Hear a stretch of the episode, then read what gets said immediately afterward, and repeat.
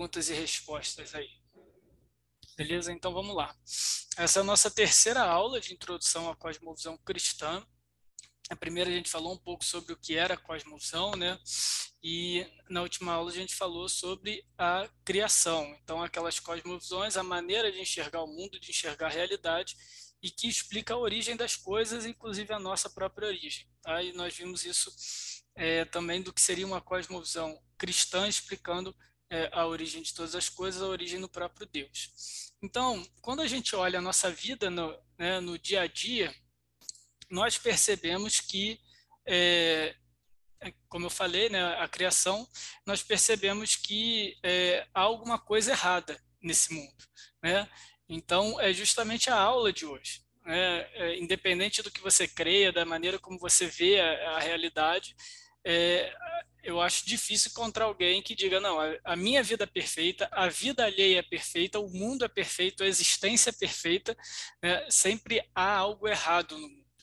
E quando a gente fala desse algo errado no mundo, é basicamente uma, um questionamento moral. Né? Se há algo errado, há algo que é certo, o que deveria estar certo. Então, aí, sem perceber, a gente já assume critérios do que é certo e do que é errado, daquilo que deveria é, ser é, ou como as coisas deveriam ser e não são. Então, isso já começa a refletir aquilo que a gente vem falando do que é a cosmovisão, que são essas crenças fundamentais. E quando a gente fala, então, de crenças fundamentais a respeito do que há de errado no mundo, basicamente a gente está tratando aí de um questionamento, de uma situação moral. E aqui é, é interessante porque eu trago aqui o, a fala de um, um filósofo é, focado aí na, na ética da filosofia, do lado ético da filosofia, né? Ele diz o seguinte: o mundo natural, a par de propriedades físicas, químicas ou biológicas, inclui propriedades morais, uma vez que também essas são necessárias para explicar de melhor forma alguns dos seus aspectos. Então, o que esse filósofo está querendo dizer aqui para a gente é o seguinte: só explicar a realidade através de propriedades físico-químicas, biológicas, matemáticas, enfim, as leis da natureza, não nos é suficiente para exprimir a nossa realidade quanto ser humano. É necessário, de alguma forma, a gente atribuir e identificar propriedades morais a ela, julgar coisas, qualificar a realidade, como boa, como ruim, como certa, como errada, como bela, como feia, né, a gente lembra até aquela, aquele exemplo que eu trouxe do Guia do Mochileiro das Galáxias. Né? Uma civilização muito avançada constrói um computador que, depois de 7 milhões de anos, vai responder a pergunta fundamental é, do universo, é o sentido da vida e tudo mais, e ele chega à resposta 42 é óbvio que é uma frustração ali, porque 42 não quer dizer nada. Então, é basicamente aqui o que o Pedro Galvão está dizendo também. Respostas matemáticas, respostas naturais, digamos assim, não nos é suficiente para explicar nossa existência e atribuir sentido à nossa realidade. E quando a gente atribui sentido à nossa realidade, nós devemos considerar também aquilo que não está adequado ao nosso, ao nosso olhar, à nossa percepção. Então, a gente precisa das propriedades morais. Então, basicamente, falar sobre o que está errado no mundo e numa cosmovisão sobre é, cristã, falar sobre a queda, é basicamente tratar dessas propriedades morais. E quando a gente fala disso, e aqui a gente está sendo bem é, introdutório, é, bem, é, digamos assim, acessível, a gente pode é, resumir a nossa conversa de hoje, a nossa discussão de hoje, em dois aspectos. E é assim que eu vou tratar as cosmovisões não cristãs, tá? Como elas veem o ser humano e como elas veem o bem e o mal. Por que, que eu fiz essa distinção?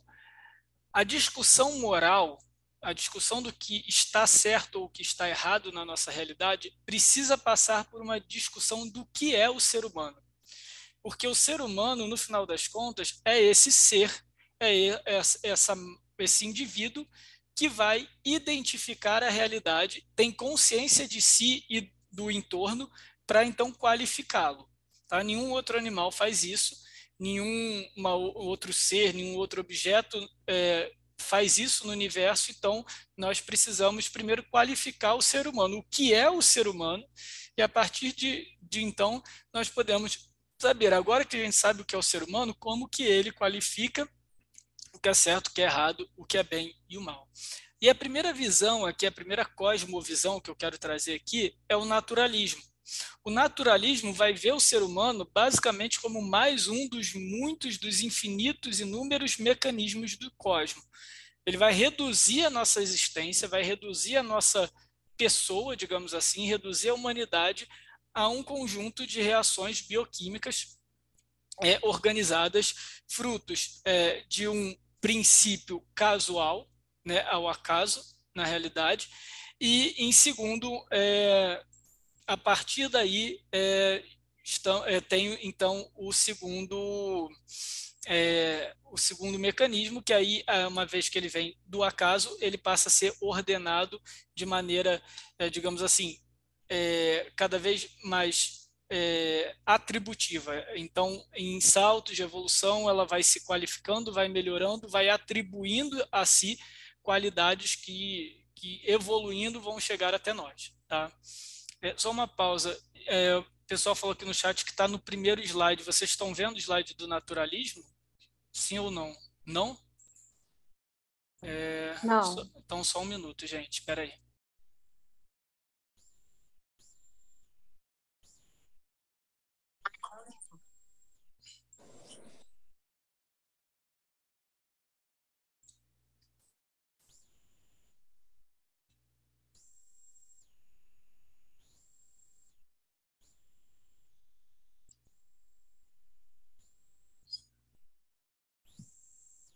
Eu acho que agora sim. Sim?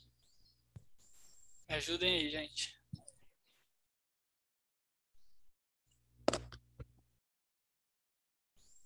Ah, beleza, show de bola. Então tá, então é, essa cosmovisão, o naturalismo vai reduzir o ser humano a esse conjunto aí, esse mecanismo cósmico, então a gente não é diferente de nenhum outro mecanismo cósmico. O que trouxe a gente até aqui foi uma série de é, passos de evoluções, né, microevoluções incrementais que foram adicionando qualidades à, à nossa, é, à nossa estrutura até chegar onde a gente chegou hoje. O ser humano, então, ele é livre, sim, ele tem uma liberdade, mas é uma liberdade dentro de um sistema fechado. E esse sistema fechado é basicamente é, descrito pela ação e pela reação. O que, que eu quero dizer com isso? Que eu, como ser humano, como indivíduo, como pessoa, eu tenho sim uma liberdade, eu posso fazer o que eu quiser mas ela é restrita às reações do sistema que eu, é, de certa maneira, interagir. Então, por exemplo, é, eu posso pular de um prédio. E eu não vou sobreviver, provavelmente, porque é, eu vou dar com a cara no chão, então tem a reação é, da força que a Terra faz em mim quando eu chego em contato com ela. Então, é uma reação. Mas esse pensamento naturalista pode ser também atribuído às interações sociais. Então, por exemplo, se eu, de certa maneira, ajo de maneira oposta às regras de um sistema no qual estou inserido, há uma reação desse sistema para me é, restringir, para me tolir, porque eu sou, digamos assim, um elemento ali é, rebelde naquele sistema. Então, uma visão naturalista da história vai simplesmente reduzir os movimentos sociais, os movimentos políticos, os movimentos é, culturais como ação e reação uns dos outros. Tá? Então, é, a gente acaba reduzindo, inclusive, as nossas é, próprias, os nossos próprios relacionamentos à ação e reação. Como que a gente vê isso na prática? Quando, por exemplo, uma pessoa é ofendida, né, a gente até tem um caso aí recente de, de ontem aí do Oscar, o Smith deu um, um tapa aí no, no Chris Rock, então ele poderia ter é, simplesmente, e de certa forma mais ou menos foi isso, tá? É, justificado, olha, eu reagi ali na hora, foi um instinto meu, é, porque aquilo ali, de certa maneira, atacou é, a minha estrutura familiar, a minha integridade familiar, então eu reagi dessa forma, foi algo instintivo, foi algo natural, né? mas eu peço desculpa porque agora que eu voltei à, à sanidade social, a, as regras sociais na qual eu estou inserido, eu percebo que aquele ato instintivo não era adequado, mas de certa maneira houve ali uma é, justificativa naturalista. Tá? Muitas vezes a gente não leva essa em consideração é, a segunda parte do contexto social que a gente está inserido e basicamente vai julgar é, os nossos atos como corretos porque foram reações legítimas a determinadas ações. Muitas vezes a gente vai reduzir, inclusive, a moralidade humana, quando eu falo a gente, na verdade, o pensamento naturalista, a, essa, a esse conjunto de processos de ação e reação. Então, basicamente, uma visão naturalista de mundo vai dizer que o bem e o mal não é algo universal, não é algo cósmico. O universo existe por si, ele não é um ser moral. Então, na verdade, a moralidade é como nós, seres humanos, lidamos uns com os outros e atribuímos valor às coisas e às interações dentro desse sistema fechado de ação e reação. Aí você fala, pô, Vitor, mas aí você também está viajando muito. Você deu aqui um exemplo aí do Will Smith, mas isso é, tem como você reduzir a moralidade a isso? Tem. Eu dou um outro exemplo bem recente também. Na semana passada, saiu em alguns jornais é, a, é, um grupo de pesquisadores canadenses que propõe a ideia de que os traços de psico e sociopatia sejam, na realidade, é, fruto de uma ancestra, ancestralidade é, evolutiva. Então, olha o que os pesquisadores colocaram. Aqui eu tirei o trecho da, da matéria. Os pesquisadores ressaltam que os traços de um psicopata, como a falta de remorso, narcisismo e agressividade, são mal vistos pela sociedade atual mas já foram benefícios antigamente, quando a competição por recurso era intensa. Então, basicamente, a proposta desses, desse grupo canadense é a seguinte: olha só, o que hoje a gente vê como uma disfunção social, ou cognitiva, enfim, como, como for, depende aí da linha, na realidade nada mais é do que um traço natural, instintivo, que a maneira como o sistema fechado que a gente vive hoje é, se alterou, não cabe mais esse tipo de postura, esse tipo de instinto, esse tipo de ação e reação. Mas houve um tempo que isso era legítimo. Então veja como o naturalismo é muito presente ainda hoje.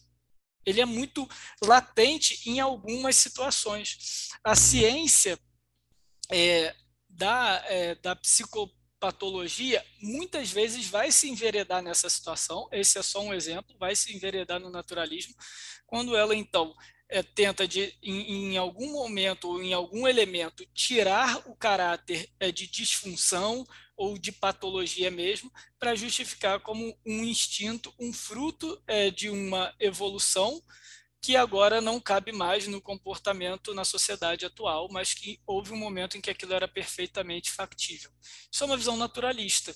Qual é o problema disso? É que quando a gente reduz a realidade, o certo e errado, o bem e o mal, a um sistema fechado de ação e reação, toda e qualquer ação é válida, desde que ela esteja aplicada no contexto correto.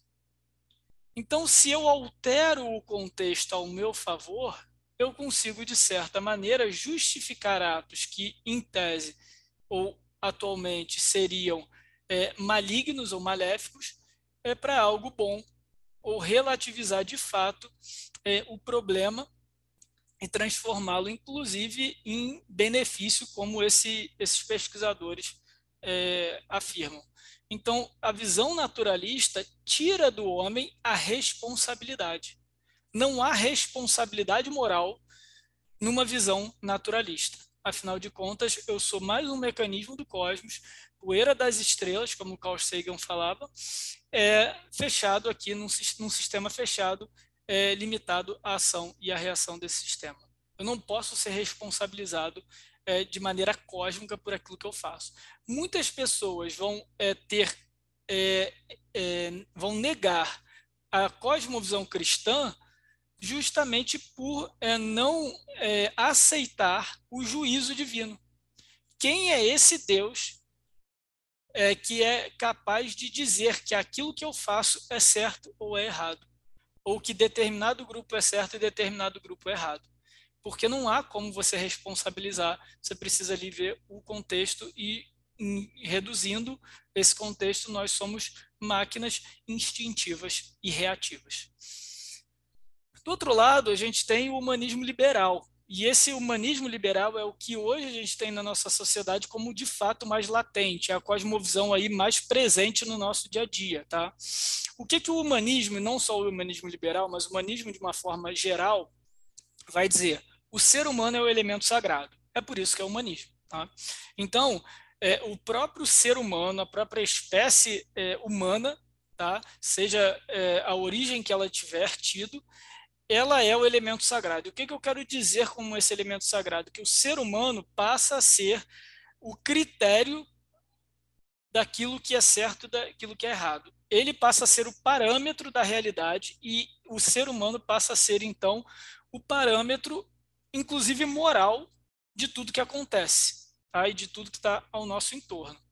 Mas no humanismo liberal, eu dei esse corte aqui porque a gente vai ter outros tipos de humanismo, tá, gente? A gente vai ter o humanismo secular, que vai ver é, o, a própria humanidade como um grupo, é, que é o elemento sagrado, então é daí que vão surgir é, os humanismos sociais, é, é, é, daí que surge, por exemplo, o marxismo e outras linhas aí é, humanistas em que vai ver o todo.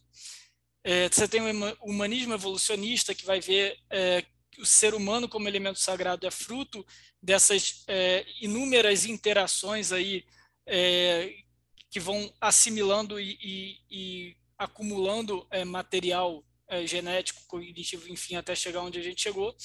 Mas o humanismo liberal ele é peculiar dos nossos tempos porque a humanidade agora não é definida pela evolução dos processos bioquímicos e nem definida pelo todo, ou por um grupo social, seja no poder ou não, mas ela é definida pelo indivíduo em si. Então, o que é ser humano? É ser um indivíduo. É a sua individualidade que passa a ser o elemento sagrado. Então, não basta mais eu me olhar dentro de um grupo, de um coletivo chamado humanidade. A humanidade sou eu. E é aquilo que eu, Vitor, atribuo como valores, como sentido, como certo e errado, é que vai ser o meu critério para é, viver nesse mundo e para interagir com os outros grupos, os grupos sociais, com as hierarquias e com as instituições é, fora de mim, é, externas a mim. Eu sou parâmetro para toda existência, para toda realidade. Então, quando a gente olha é, o critério moral de um humanismo, e aqui esse, de novo, ele se aplica a todo é, tipo de humanismo, mas aqui no, é, no caso do Manifesto Humanista, que eu vou ler agora, mas ele é muito intenso no humanismo liberal porque ele é muito individualizado e individualista. Mas olha o que o Manifesto Humanista vai dizer. Nós afirmamos que os valores morais possuem na experiência humana a sua fonte. Tá? Então, aqui esse manifesto humanista, ele basicamente é um humanista secular. Então, ele está colocando aqui a experiência humana como um todo, tá? com a história do ser humano. Hoje, ele vai dizer assim: a minha experiência humana, não estou nem aí para a experiência de todo mundo, do, dos meus antepassados, de todos os grupos sociais que vieram antes de mim ou que coexistem comigo. Mas é a minha experiência individual que é a fonte dos meus valores morais. E aí ele continua: a ética é autônoma e situacional, não necessitando de qualquer sanção teleológica ou ideológica. E aqui outra pausa: teleológica não é teológica. Teleológica diz respeito à sua finalidade, à sua causa, à sua motivação, o seu motivo. Então, o que ele está querendo dizer é o seguinte: a ética é completamente autônoma, inclusive aos fins. Então, aquela coisa que os fins justificam os meios não é regra geral para uma ética humanista. O mais importante é a situação descrita, a situação traduzida naquela experiência ética ou naquela experiência moral. Então, é simplesmente a minha percepção a minha experiência individual daquele momento específico é que vai ditar os valores morais. Não interessam as ideologias que reinam em torno de mim e não interessam é, as motivações ou os objetivos por trás de determinada ação ou pensamento. O que interessa sou eu, é o meu valor. E aí ele termina: a ética provém da necessidade e interesse humanos e aqui no humanismo liberal é interesse individual. no final das contas, o indivíduo é o elemento sagrado. Tá? Então, quando a gente fala de bem e mal numa visão humanista liberal, a gente está falando de três pontos principais. O primeiro deles é a busca pela unidade interior. Tá? Então, quando a gente fala de uma individualidade, o indivíduo trata desse, dessa questão una, dessa, dessa unidade. E aí até próprios humanistas como Harari reconhecem que essa visão unitária do ser é vinda é, da, da visão né, da cosmovisão judaico-cristã, né, que vê é, corpo e alma como uma coisa só coexistindo. Então, há de fato essa busca pela unidade interior. Mas o que, que quer dizer isso? Quer dizer o seguinte, que eu, como ser humano, preciso ver todas as áreas da minha vida e do meu ser e do meu corpo em equilíbrio com aquilo que eu experimento e com aquilo que eu atribuo como certo. Se alguma coisa dessas áreas seja o meu corpo, a minha sexualidade, o meu gênero, não colocar, não estiverem de acordo com todo o meu restante, me trazendo prazer e, e é, servindo as minhas necessidades é, naquele momento, então elas estão disfuncionais. E aí cabe a mim resolvê-las.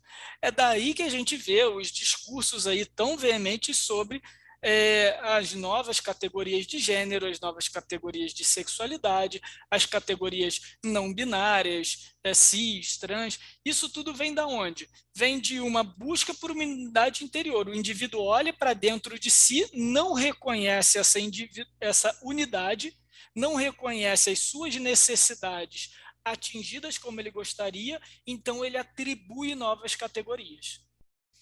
E aqui, gente, não estou ainda fazendo um discurso moral. Ah, está é, falando que é pecado, que vai para o inferno. Não, gente. Eu estou dizendo o seguinte, que no final das contas, isso também parte de uma cosmovisão. E o que, que eu quero trazer aqui, e a gente já falou é, nas aulas anteriores, outras cosmovisões. Eu não quero que a gente saia daqui rotulando, carimbando cada fala das pessoas. Ah, esse daí é um humanista liberal, esse daí é um naturalista, esse daí. Não, não é isso que eu quero. O que eu quero defender aqui, mostrar para vocês com exemplos práticos e dando nome aos bois, isso é importante, é que todo discurso e toda voz que existe chega até nós é carregada de uma cosmovisão. É carregada de crenças fundamentais. Ela fez um compromisso moral com uma verdade que ela atribuiu. Então, e agora eu vou ser bem enfático, quando os defensores da igualdade de gênero, ou de seja lá o que for é, é, se, é, seja dito hoje a respeito da sexualidade. Começa com aquela frase: estudos dizem, especialistas dizem. Em outras palavras, eles estão dizendo o seguinte: encontrei pessoas que confirmam os meus compromissos morais e a minha crença fundamental. E aí, no final das contas, não deixa de ser uma imposição de cosmovisão. Porque o humanismo liberal ele tem um problema na sua raiz, porque o, e esse é o nosso segundo ponto. O indivíduo é autônomo. Ele é livre para buscar essa unidade interior e atribuir sentido à realidade, inclusive sentido moral, a tudo que ele experimenta e tomar aquilo como verdadeiro. Mas quando ele faz isso, ele assume para si uma posição de intolerância a toda e qualquer realidade que não condiz com a sua unidade interior. Então, quando a gente ouve é, alguma, alguns grupos dizendo, olha, o cristianismo é intolerante porque ele não aceita outras visões. Essa já é uma fala intolerante porque não aceita a visão cristã. Toda visão tem um compromisso de verdade.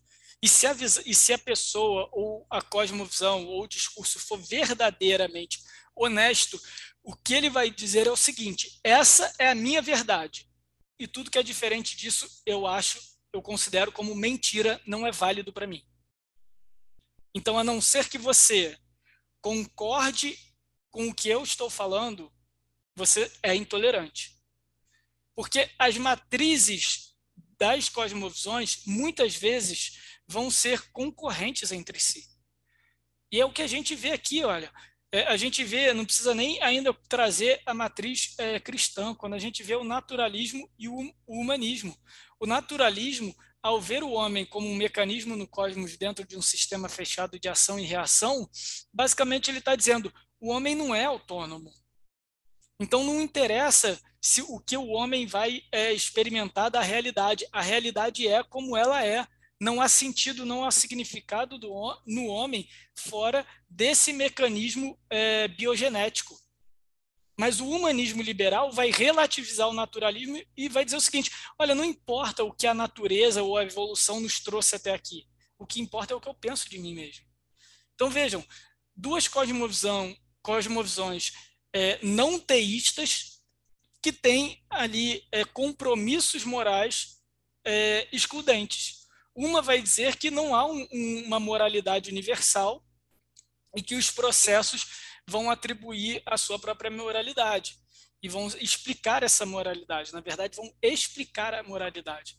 O humanismo liberal já vai atribuir que existe sim uma moralidade e ela precisa ser defendida pelo indivíduo. E como que o indivíduo, então, identifica essa, essa sua unidade interior e alcança essa autonomia? Pelo autoconhecimento. E aí é mais uma palavrinha aí da moda, é a autoajuda, é o autoconhecimento, é o autocrescimento, é o mindfulness, é a meditação. É, e aí eu sei que quem pratica mindfulness aí pode pensar, nossa, você não sabe o que é mindfulness. É, basicamente, o que eu estou querendo dizer aqui é que todo e qualquer movimento para dentro de si parte de uma cosmovisão que busca essa unidade, esse equilíbrio interior. E é o que a gente vê muito em voga aí, é muito aí é, sendo popularizado por práticas inúmeras, inclusive práticas transcendentes. A meditação é uma prática transcendente, porque ela vai olhar para aquilo que a gente vive, vai olhar para aquilo que a gente produz como matéria, como fruto do nosso trabalho, e vai dizer: isso não é suficiente para trazer paz. Eu preciso me desconectar disso, me conectar à minha mente para alcançar um equilíbrio interior. Então, ela já assume também uma, um elemento ritual, um elemento sagrado. De novo, não estou atribuindo se isso é certo ou se isso é errado, eu não estou fazendo juízo moral sobre essas coisas. Mas eu estou querendo dizer que tudo isso parte de uma cosmovisão, parte de um compromisso moral com essa realidade. No final das contas, grande, o grande slogan do humanismo liberal é o seguinte: você quer a verdadeira felicidade, você quer entender é, qual é o seu propósito, qual é o sentido na sua vida, por que, que você está na Terra? Olha para dentro de si. Olha para você mesmo. E toda e qualquer voz, instituição, tradição ou cultura externa que fale o contrário da sua voz interior é intolerante e é opressora. É basicamente isso o discurso humanista liberal. Por que tal discurso é opressor? Porque ele cala a minha voz interior. Mas ele está partindo de um princípio que a voz interior é sim o crivo para a verdade, que a sua voz interior é de fato aquilo que é, você precisa para a sua vida. Só que onde que o, o, é, onde é o calcanhar de Aquiles do humanismo liberal? É justamente na sua individualidade. Porque se nós temos bilhões de indivíduos e cada um procurando e aferindo a existência e a realidade, a verdade, o bem e o mal, a partir da sua, da sua própria existência, é, da sua própria realidade individual, é praticamente impossível que nós alcancemos, de fato, categorias e parâmetros morais com os quais nós possamos conviver mutuamente em paz.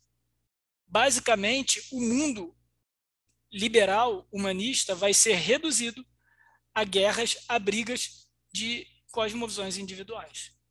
E é o que a gente acontece. É, é o que a gente vê acontecendo. São a briga das minorias.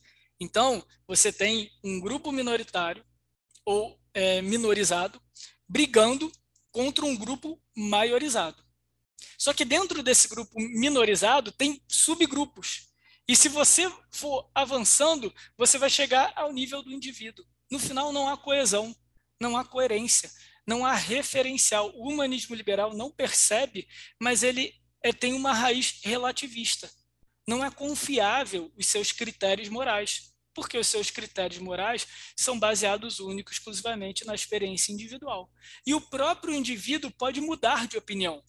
O próprio indivíduo tem liberdade autônomo para ser quem ele é. O que o humanismo liberal não percebe é que essa busca pela unidade interior, ela nunca vai ser saciada, porque a unidade interior plena do indivíduo não existe, porque o indivíduo vai sendo alterado, vai, vai mudando, nós vamos mudando na maneira que a gente vai vivendo a nossa vida.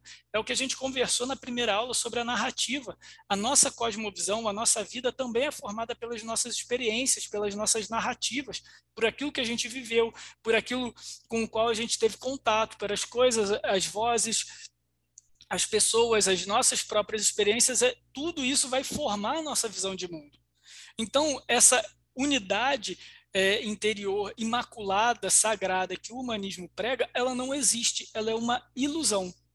E não é à toa que num humanismo que é, zela pela autonomia e pela liberdade, por isso ele é liberal, né, vem dessa raiz de liberdade máxima, esse ser humano nunca está é, suficientemente satisfeito de si.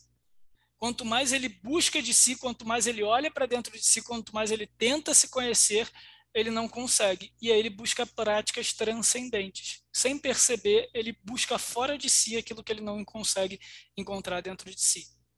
Embora ele defenda que ele é tudo que ele precisa. Então, essa é a crise. A gente tem essa crise hoje, resumindo, é, na nossa realidade. A gente vai é, muitas vezes sofrer com esses pensamentos. A gente, dentro é, da experiência religiosa, da, exper da experiência evangélica brasileira, muitas vezes a gente acaba entrando também é, e absorvendo determinadas cosmovisões. Por exemplo, aquela experiência de culto, aquela experiência religiosa que foca na minha experiência com Deus. Então, se naquele culto se naquela, é, naquele momento de, ora, de adoração, se naquela reunião de oração, se naquele estudo bíblico, eu não me senti comovido, os céus não se abrirem, os meus olhos não, de repente, verem uma realidade completamente diferente, não foi bom. Eu não estou satisfeito. Talvez a igreja não seja boa, talvez eu esteja afastado de Deus, eu esteja vivendo uma crise de fé. Mas por que, que a minha relação com Deus, por que, que o meu conhecimento bíblico, por que, que a minha comunhão com a igreja deve sempre ser é, é, sempre ser categorizada e avaliada a partir da minha percepção e da minha experiência? Isso é uma visão liberal, é uma visão humanista, que precisa sempre trazer para aquele indivíduo autônomo e para a sua experiência individual a certeza de todas as coisas e o critério de todas as coisas, inclusive as manifestações de culto, o meu relacionamento com Deus. Então o homem só vai, é, é o homem, a mulher, enfim, só vai, só vão ver no relacionamento com Deus, no relacionamento a religioso. A nossa experiência com Deus não é pessoal. No, no nosso relacionamento espiritual, o, o critério para nossa experiência. Sim, Balbina, a nossa experiência com Deus é individual e pessoal. De novo, gente. É... Desculpa, tá? Porque tava, tava ligado o meu áudio, eu não. É, tá certo, mas tudo bem, vou pegar então o gancho.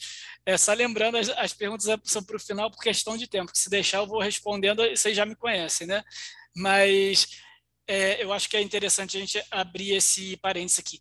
A experiência é individual com certeza, mas o meu critério para avaliar a validade daquela experiência não pode ser o meu sentimento, a minha percepção. Qual é o critério para nós avaliarmos se a nossa experiência com Deus, se a nossa experiência é com a igreja é factível, é verdadeira, é, é honesta? É a própria Bíblia. E é onde a gente vai chegar agora. Porque quando a gente fala de um teísmo cristão, a gente fala de uma cosmovisão bíblica. Aqui no nosso curso, quando a gente fala uma introdução à cosmovisão cristã, a gente está falando de uma cosmovisão bíblica. Então, a Bíblia é o nosso critério para isso, e não a minha experiência. Então, não importa, por exemplo, se naquele culto eu não me comovi.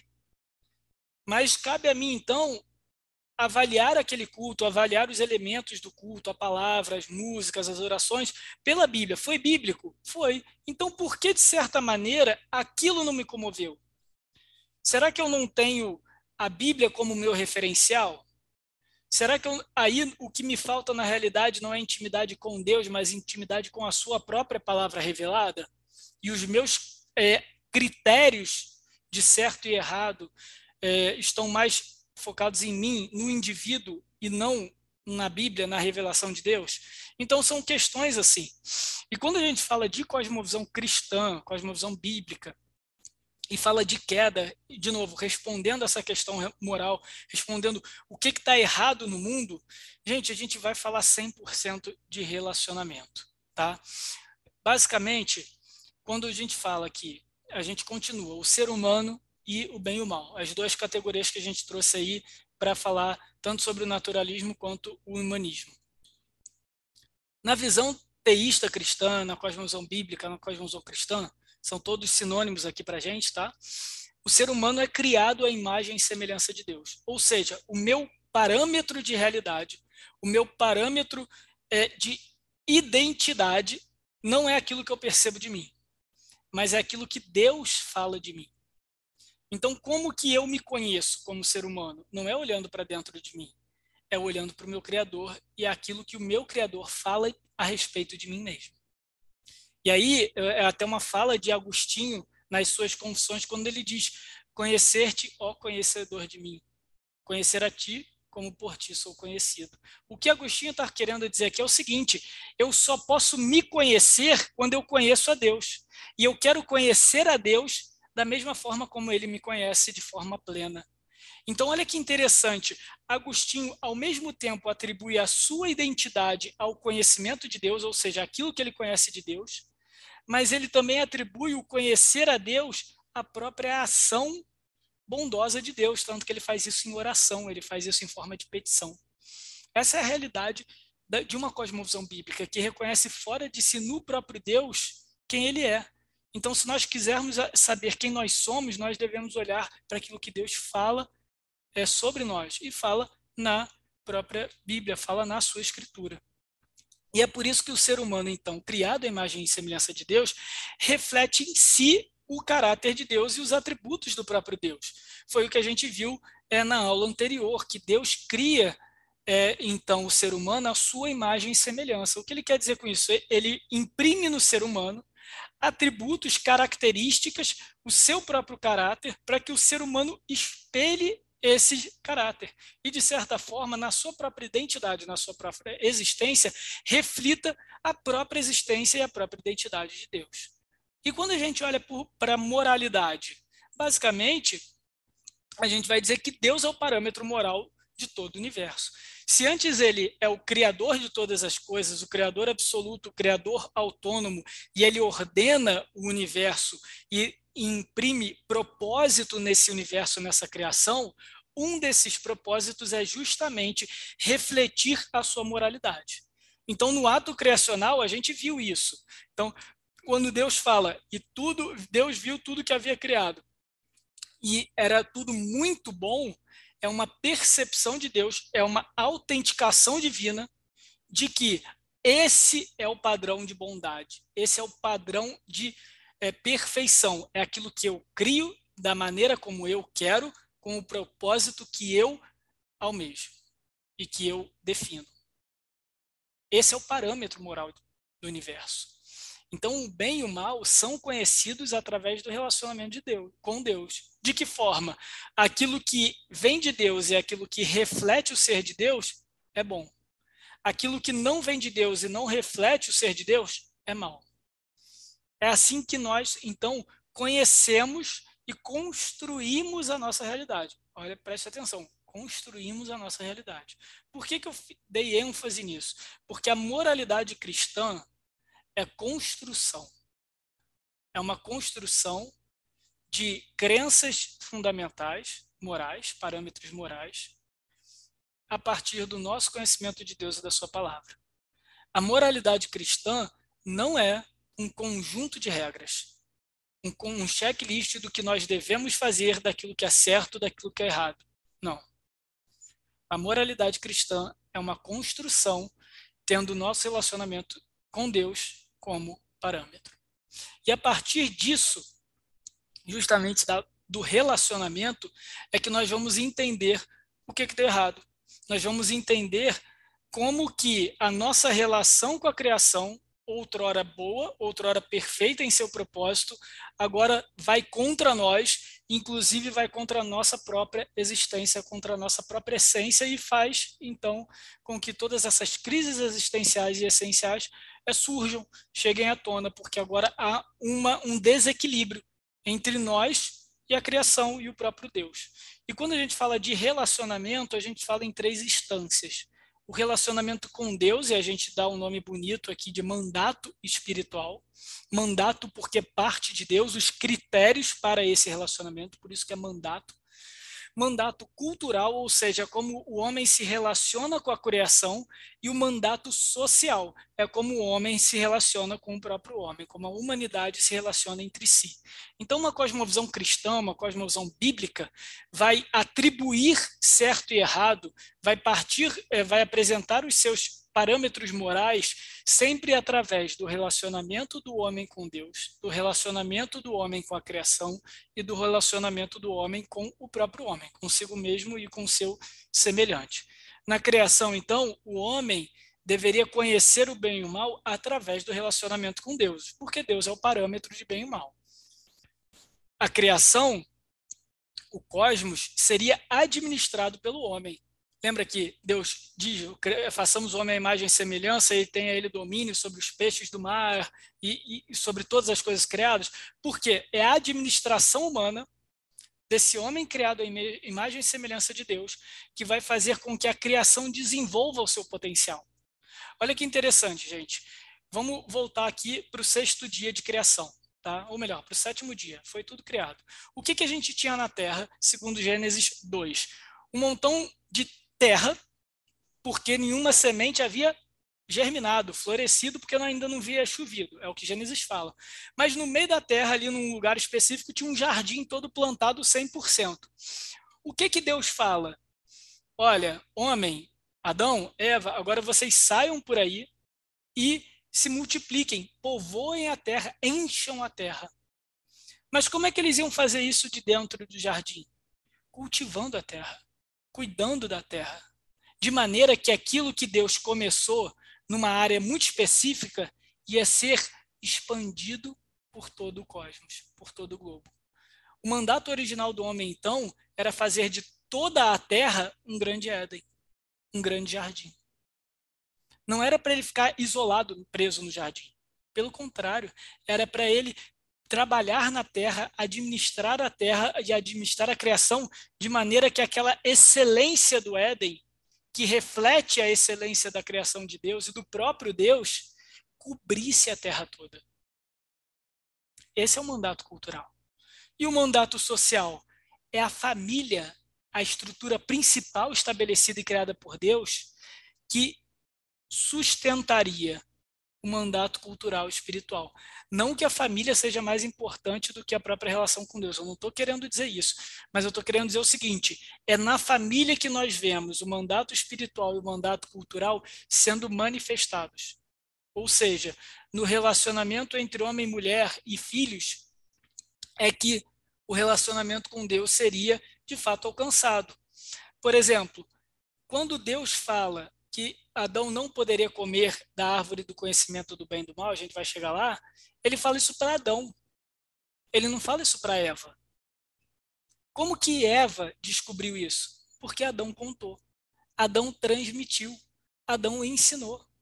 E quando a gente olha ao longo da Bíblia, o que, que a palavra de Deus nos ensina? Que nós devemos ensinar para os nossos filhos tudo aquilo que Deus fez. Quando a gente olha para é, para as campanhas é, de Josué entrando na terra de Canaã, o que, que Deus vai falar? Olha só, é, na verdade, para Moisés ainda no deserto, olha, vocês vão construir o tabernáculo assim, vai ter roupa assado, vocês vão fazer isso, na Páscoa você vai fazer aquilo, vai fazer aquilo outro. Para que tanto ritual? Porque quando os seus filhos perguntarem do porquê dessas coisas, vocês contem para eles o que o Deus de Israel fez pelo povo. Então é no relacionamento. E não é assim na igreja, não é assim conosco. Domingo após domingo nós nos reunimos para comunicar a palavra. E não é assim que nós nos é, é, relacionamos como irmãos, como uma família da fé? Porque nós entendemos que a estrutura social estabelecida por Deus, a família, é sagrada e foi estabelecida para que os outros mandatos florescessem. Então, Adão, sim, era o representante ali daquela, daquele relacionamento, daquele pacto com Deus, mas era Adão e Eva que administrariam a terra. Era Adão e Eva juntos, de forma coopera, cooperativa, de forma cooperada, de forma idônea, ou seja, tal qual, queria, queriam é, espalhar o jardim e a própria imagem e semelhança de Deus, porque o homem e mulher é, produzindo mais homens e mulheres à imagem e semelhança de Deus, a própria imagem e semelhança de Deus cobriria a terra. Mandato espiritual. Então, o mandato social era extremamente importante. Só que há a queda. E a queda é explicada primeiro pelo mandato espiritual, pelo rompimento no mandato espiritual. Lembra que eu falei que o relacionamento com Deus é o critério e o parâmetro moral do homem? Seria através do relacionamento com Deus que o homem seria conhecedor do bem e do mal. Mas qual é a oferta da serpente para ele? Que o dia que você comer dessa árvore, você vai ser como Deus, conhecedor do bem e do mal. Só que a serpente não contou uma parte da história. Ela só contou a primeira metade. Sim, o homem, depois que comeu da fruta, comeu da fruta, passou sim a ser conhecedor do bem e do mal. Mas não como Deus conhece o bem e o mal. Deus não conhece o bem e o mal porque ele experimenta em si o bem e o mal. Mas ele conhece o bem e o mal porque ele é o padrão moral de todas as coisas. Ele é o parâmetro universal de certo e errado, de perfeição. Então, aquilo que não é ele já não é certo, já não é moral, já não é, é de forma é, correta em termos morais. Só que o homem passa sim a ser conhecedor do bem e do mal, mas não porque o homem passa a ser esse padrão moral, mas porque ele agora sofre na sua própria carne a imoralidade. E é o que esse versículo aí, tão, às vezes, mal interpretado ou esquisito, vai é, nos ensinar. A primeira coisa que acontece depois que eles comem da árvore é o seguinte: abriram-se então os olhos de ambos e, percebendo que estavam nus, cozeram folhas de figueiras e fizeram cintas para si. E aí alguns vão atribuir é, uma sexualidade é, ou uma maldade, uma imoralidade sexual. Não, não tem nada disso aqui ainda. Basicamente, o que o homem está é, tá vendo aqui agora, por si, é que os olhos dele se abriram para a sua própria imperfeição. Porque ele não é perfeito como Deus, embora fosse feito a imagem e semelhança de Deus. Ele não é ilimitado como Deus, ele é limitado. Ele é vulnerável. Então, homem e mulher, percebendo a sua imperfeição, a sua limitação, a sua vulnerabilidade, se sente frágil e quer então resguardar a si próprio. Porque aquilo que antes ele sabia através de Deus, que era o bem e o mal, até as suas próprias limitações, a sua vulnerabilidade, tudo, ele agora sabe num ambiente é, completamente é, frágil, ele não sabe mais na proteção do relacionamento com Deus e na segurança do relacionamento com Deus. Ele sabe através de si. Então, quando que ele sabe que existe maldade no mundo? Quando ele sente a maldade na própria pele. E não quando Deus aponta e ensina para ele o que é mal. Não é esse é, o diálogo entre Deus e Caim? Caim sendo consumido pela inveja é, do seu, é, contra o seu é, irmão Abel, e Deus fala para ele: olha, o pecado está à porta, está à porta e bate, cabe a você resistir. O que Deus está falando é o seguinte, cara, agora você tem que lidar com a sua própria maldade. Agora a maldade está dentro de você. E isso é uma decisão moral sua. Cabe a você lidar com isso. É assim que você vai conhecer o mal. Porque ele está à porta agora, ele está dentro de você, ele te consome. Se você não reagir, se você não lidar com isso. E o homem acaba olhando para si, percebendo que a sua própria maldade não lhe é satisfatória, não lhe é suficiente. E é uma crise da própria, é, do próprio humanismo liberal. Porque por mais que o homem olhe para si, para dentro de si, ele vai olhar para dentro de si e ainda vai descobrir coisas que ele não gosta, mesmo ele sendo o critério e o parâmetro moral de todas as coisas. Ainda há dentro de si coisas que ele não gosta, que ele abomina, Mas ao abominar, ele toma responsabilidade para si? Não, ele vai dizer: então, isso é abominável porque alguém me disse que é abominável. Então eu vou relativizar a verdade para me esconder daquilo que é abominável dentro de mim. É assim que o humanismo vai reagir, com a maldade dentro de si. É assim que o naturalismo vai reagir, a ponto de dizer que a psicopatia pode ser algum, algum critério, algum parâmetro é, evolutivo e que um dia foi até benéfico, mas não vai atribuir nunca o que existe um mal dentro de si.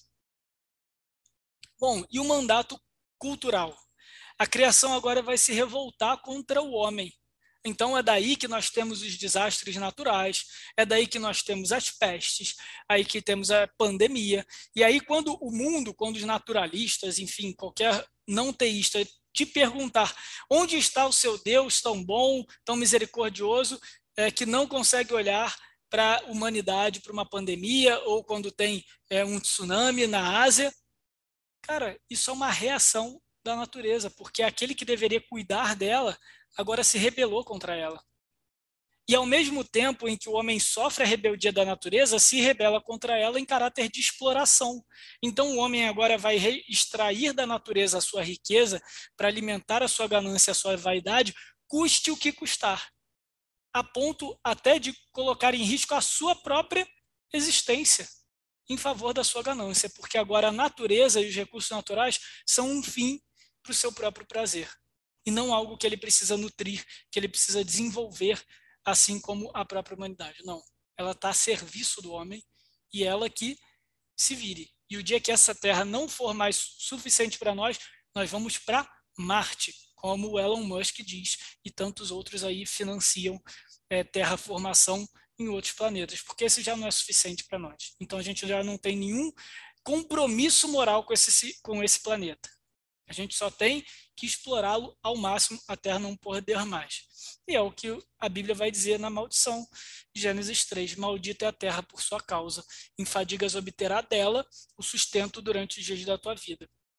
E aqui a terra que antes era abundante, agora ela é escassa. Então o homem tem que trabalhar dobrado, triplicado, porque a terra trabalha contra ele. E olha que interessante, o homem antes era dominador, administrador da terra e da criação. Mas agora, com a queda, ele é igualado à terra. Até que te tornes a terra, porque dela foste formado, porque tu és pó, e ao pó tornarás. Então, a maldição da queda reduz o homem à sua materialidade. E não é essa grande crise que o ser humano tem, que nenhuma cosmovisão não cristã, não bíblica, consegue responder é, com satisfação a nossa não existência ou a nossa morte, porque a morte bate à porta de todos e não importa a cosmovisão é, é, explique o que for, da onde a gente veio, quem nós somos, qual é o nosso propósito, o que, que nos traz paz, o que traz sentido para a nossa vida, nenhum deles vai dormir em paz porque não resolveu a morte porque o pecado igualou o homem que deveria ser administrador sobre a terra, à própria terra. E o mandato social? Os relacionamentos agora passam a ser competitivos e não mais colaborativos. Lembra que Eva é criada de Adão e o que que Adão fala? Essa é carne da minha carne, osso do meu osso e vai se chamar mulher, né? É, é como se fosse é, é um jogo de palavras no hebraico. Mas o que Adão está querendo dizer é o seguinte: essa é igual a mim.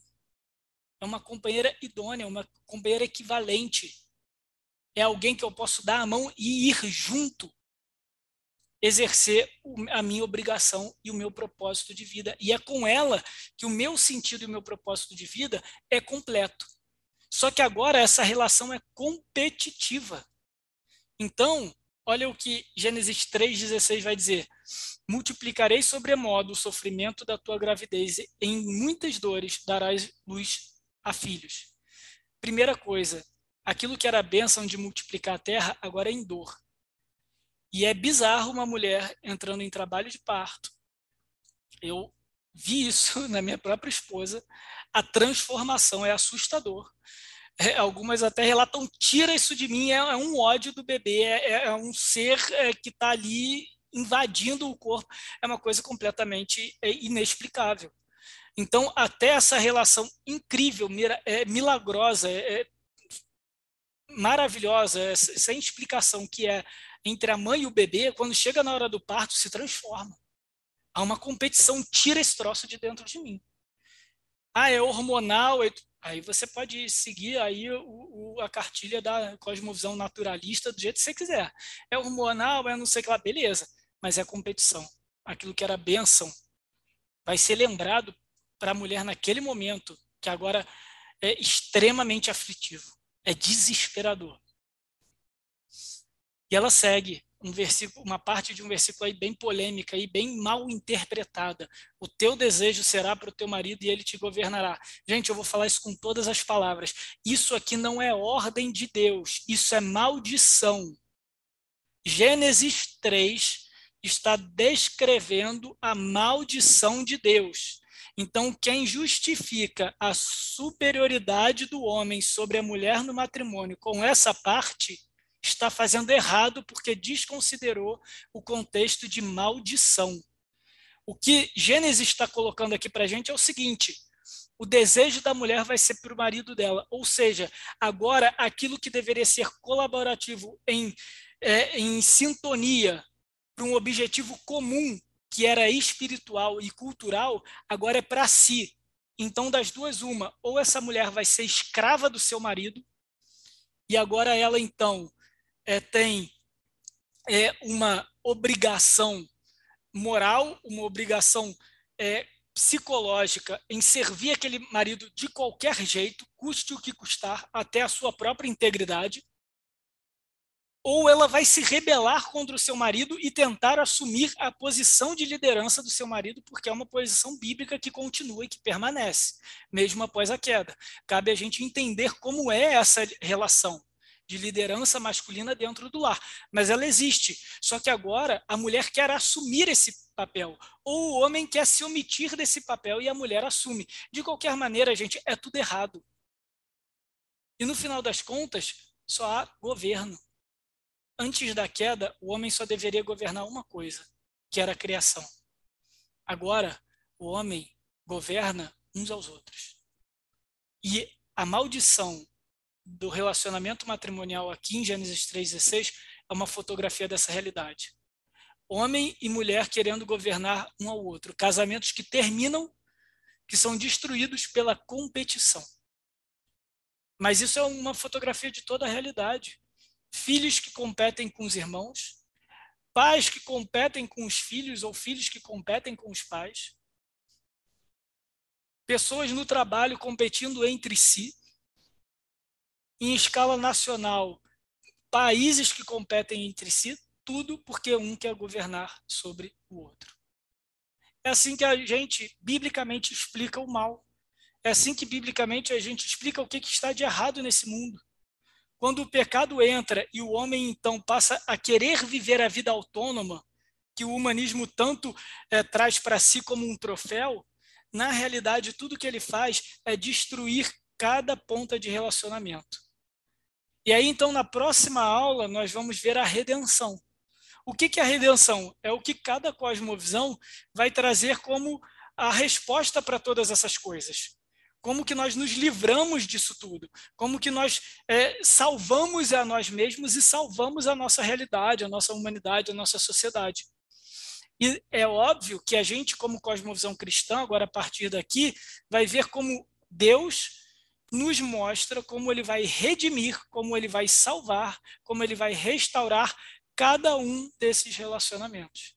E como que as outras cosmovisões se propõem a resolver o problema da humanidade. Essas são as cenas dos próximos capítulos. A gente encerra por aqui hoje.